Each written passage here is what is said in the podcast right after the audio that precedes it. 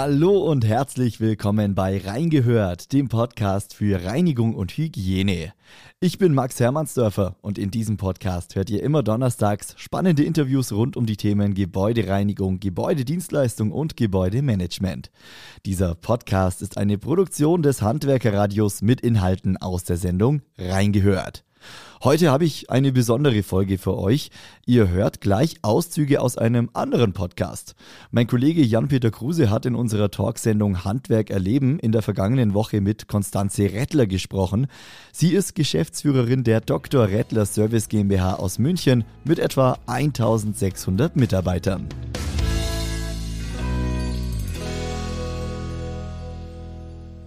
1600 Mitarbeiter ist natürlich auch äh, eine, eine Ansage. Das sind viele Mitarbeiter. Wie hast du das strukturiert, dass du sie, ähm, dass du sie eben als Leader gut führen kannst? Wie klappt das, dass man 1600 Mitarbeiter ja in der, in der heutigen Zeit richtig anspricht? Also ich komme natürlich nicht ganz an die 1600 an alle ran. Wir haben jetzt von der Struktur her, wie das üblich ist bei uns in der Branche, wir haben eine Bereichsleiterebene. Dann darunter eine Objektleiterebene und darunter die Vorarbeiter, die dann am Mitarbeiter dran sind. Und ich gehe sehr stark in die Arbeit mit ähm, Bereichsleitern und Objektleitern, damit die das dann äh, an die Reinigungskräfte quasi weitertragen. Was wir darstellen, was wir darstellen wollen, was unsere Vision ist, wie wir das Unternehmen führen möchten. Jetzt wollen wir gleich erstmal erfahren, was, äh, was für ein Unternehmen habt ihr überhaupt? 1600 Mitarbeiter, was macht ihr genau? Also wir sind klassisch in der Gebäudereinigung tätig, sprich wir machen hauptsächlich Unterhaltsreinigung, aber auch alles, was an Sonderreinigung, Glasreinigung, Fensterreinigung, Fassadenreinigung waren auch mal zwischendrin äh, im Bereich Facility Management, wobei wir uns jetzt einfach als, als, als Hauptfeld die, die Reinigung haben wir uns darauf festgelegt. Ähm, und da sind wir sehr stark im Hygienesektor, also sprich Krankenhäuser, Altenheime, alles, was, was hygienisch anspruchsvoller zu reinigen ist. Da sind wir sehr stark, da haben wir auch die meisten Mitarbeiter. Wir sind in äh, Bayern groß, haben noch in ähm, Berlin, in Frankfurt und in Baden-Württemberg Standorte. Krankenhäuser, da sind ja sehr hohe Hygieneansprüche da. Ich stelle mir gerade mal so einen OP-Saal vor. Ähm, kannst du ein bisschen erzählen, was sind das für Aufgaben? Es sind spannende Aufgaben, finde ich. Also ich, ich finde eine Büroreinigung, das äh, in Anführungszeichen kann jeder, nicht, gehört nicht viel dazu. Und gerade was jetzt Krankenhausreinigung ist, äh, da sind die Abläufe super streng. Es ist alles vorgegeben. Wir arbeiten da sehr stark mit der Hygiene vom Krankenhaus zusammen. Und ähm, es ist manchmal wirklich, wenn ich selber im Krankenhaus bin und auf Audits mitgehe, dann bin ich manchmal selber überrascht, was die alles wissen müssen. Ja, die müssen die ganzen Viren kennen, die müssen die Desinfektionsmittel kennen. OP-Reinigung ist auch sehr speziell. Es muss natürlich auf alles geachtet werden, die Abläufe, die Hygiene. Und ich finde es, ich finde ich lerne sehr viel aus der Krankenhausreinigung, gerade was die Prozesse angeht und was wir auch verbessern können in unseren Abläufen. Das heißt, äh, ihr arbeitet da wirklich ganz eng und Hand in Hand mit dem Krankenhausmanagement. Ja, müssen wir ja, klar. Mit der Hygiene, mit dem Management, mit den Hauswirtschaftsleitungen sind wir ganz eng im Kontakt. Und das ist einfach, die, die, die müssen wahnsinnig viel mehr können, die Reinigungskräfte, als jetzt, sage ich mal, nur Staubsaugen. Das ist schon sehr anspruchsvoll. Wie kann man sich das vorstellen von der Schulung her? Sind dann ständig Schulungen oder gibt es einen Blog oder wie, wie, wie, läuft sowas? Wir haben da ganz strenge Schulungspläne, die werden auch vom Haus überprüft, ähm, dass wir die Mitarbeiter, äh, wir haben da natürlich ein eigenes Schulungssystem, das, die werden erst geschult und dann permanent nachgeschult. Jetzt haben wir im Krankenhaus dann noch andere Schulungen als jetzt im Kindergarten zum Beispiel. Da kommen natürlich noch die ganzen Hygieneschulungen hinzu, was viel wichtiger ist als in anderen Bereichen. Und deswegen macht es aber auch so Spaß, weil man einfach ein bisschen mehr braucht dazu. Und es kann auch nicht jeder. Du bist gern auf dem aktuellen Stand, hast aber wenig Zeit? Wir halten dich auf dem Laufenden, was für das Handwerk diese Woche wichtig war. Der DHZ Wochenrückblick zu hören auf dhz.net und überall, wo es Podcasts gibt. Jan-Peter Kruse und Konstanze Rettler haben außerdem über das Thema Robotik gesprochen. Da hat die Dr. Rettler Service GmbH im letzten Jahr in verschiedene Zeitungen, Fernsehshows und Magazine geschafft. Das Unternehmen hat nämlich eine ganz besondere Mitarbeiterin, den Reinigungsroboter Franzi.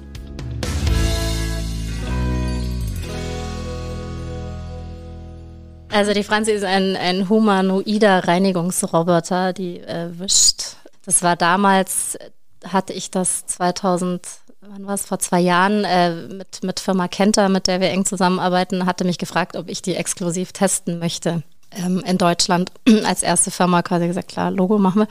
Und wir haben dann gescherzt, dass wir äh, da schauen, dass wir in die Süddeutsche Zeitung kommen. Das wäre total nett mit Franzi, weil es halt so eine Neuheit ist und haben das dann in Neuperlach gestartet.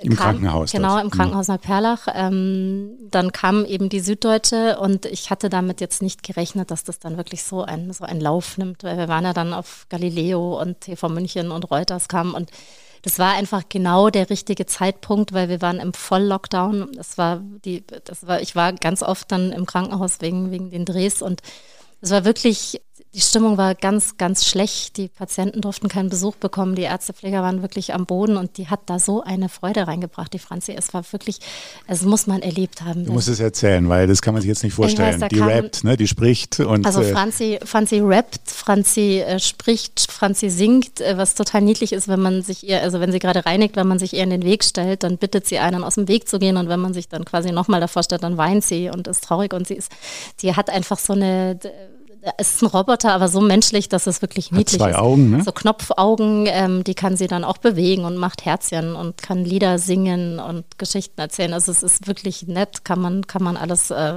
wenn man auf YouTube eingibt, Franzi, da kommen Videos. Und das war wirklich süß und die hat da einfach ganz, ganz viel Freude in dieses Krankenhaus gebracht. Und das war, die Pfleger kamen in der Früh und haben Franzi begrüßt. Äh, es war, es war wirklich einfach schön zu sehen, dass wir da einen Beitrag leisten konnten. Und wir waren, was ich, worauf ich besonders stolz war, wir waren dann bei Galileo als äh, die gute Nachricht der Woche. Und das ist so, finde ich jetzt auch für unsere Branche, wo oft negativ berichtet wird, das war einfach mal so was richtig Positives aus der Reinigungsbranche. Und das hat mich persönlich äh, total gefreut. Jetzt müssen wir noch ein bisschen genauer drauf schauen. Also es ist, muss man sich so vorstellen, es ist ein Reinigungsroboter, der fährt, der hat Räder unten, ne? Und, genau. und da ist Wasser drin, oder? Was, was ist da drin? Weil irgendwie muss ja gereinigt werden. Die wischt, also sie, sie ist ein, quasi wie ein, ein, ein, ein wandelnder Wischmopp. Also mhm. sie mobbt den Boden, hat einen Wischmopp unten äh, unter ihrem Boden quasi und sie kann äh, desinfizieren. Deswegen haben wir gesagt, Krankenhaus macht mhm. ja Sinn und hinterlässt dann so einen Feuchtigkeitsfilm. Sie macht auch wirklich gut sauber und, und mobbt quasi mhm. den Boden. Und das macht sie Zehn Stunden am Stück? Die kann zehn Stunden am Stück fahren, vom Akku her. Und dann muss sie aufgeladen werden? Dann muss sie aufgeladen werden, Wasserwechsel, neues rein. Und Wie lange dauert es, sie aufzuladen? Das ist so, so eine Nacht, lädt sie dann. Mhm. Und dann gibt es einen Mitarbeiter, der sich um den, diesen Wasserwechsel kümmert? Genau, man muss sie dann eben das Wasser raustun, muss den Akku reinsetzen, wieder raussetzen und dann kann man sie wieder fahren lassen. Die hat dann quasi die Fläche einprogrammiert, die sie reinigen soll. Das, das wird davor gemappt. Und mhm. dann weiß die, wo sie, wo sie zu arbeiten hat, quasi. Okay, das weiß sie selber, das funktioniert nicht über so einen Sensoren oder irgendwo, das wäre dann die, die nächste Stufe. Genau, nee, das muss man ihr vorher erklären. Genau, genau sagen. Was kostet so ein Gerät? Franzi kostet 40.000 Euro, wir haben sie jetzt geleast. Mhm. Genau.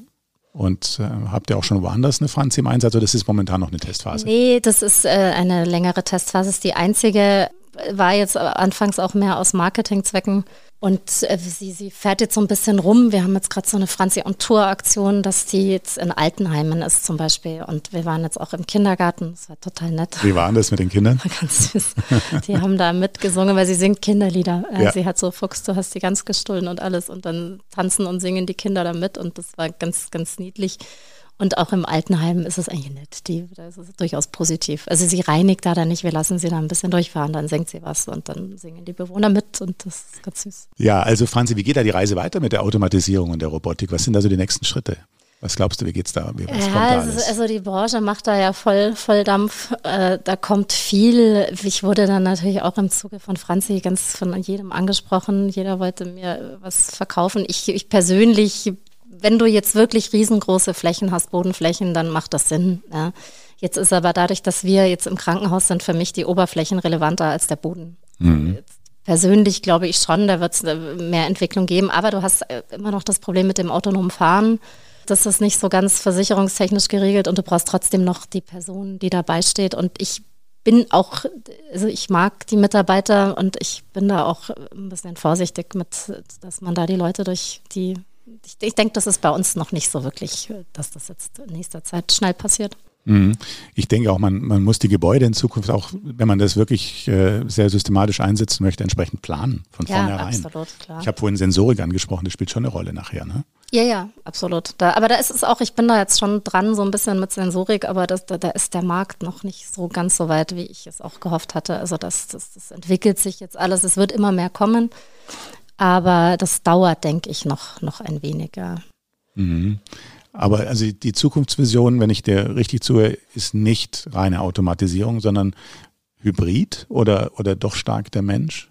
Ich denke, es wird früher oder später schon in Richtung eher so Hybrid gehen, aber der Mensch ist, ist, es gibt jetzt noch keine Maschinen, die die Oberflächen sauber machen in dem Sinn, wie wir es jetzt brauchen. Äh, desinfizieren schon, da hatten wir auch Firmen, die dann so, das sind so mit UV-Strahlung die Räume desinfizieren, aber mhm. du brauchst noch den Menschen, um das zu machen, hoffe ich, äh, dass das noch länger so bleibt. Ja.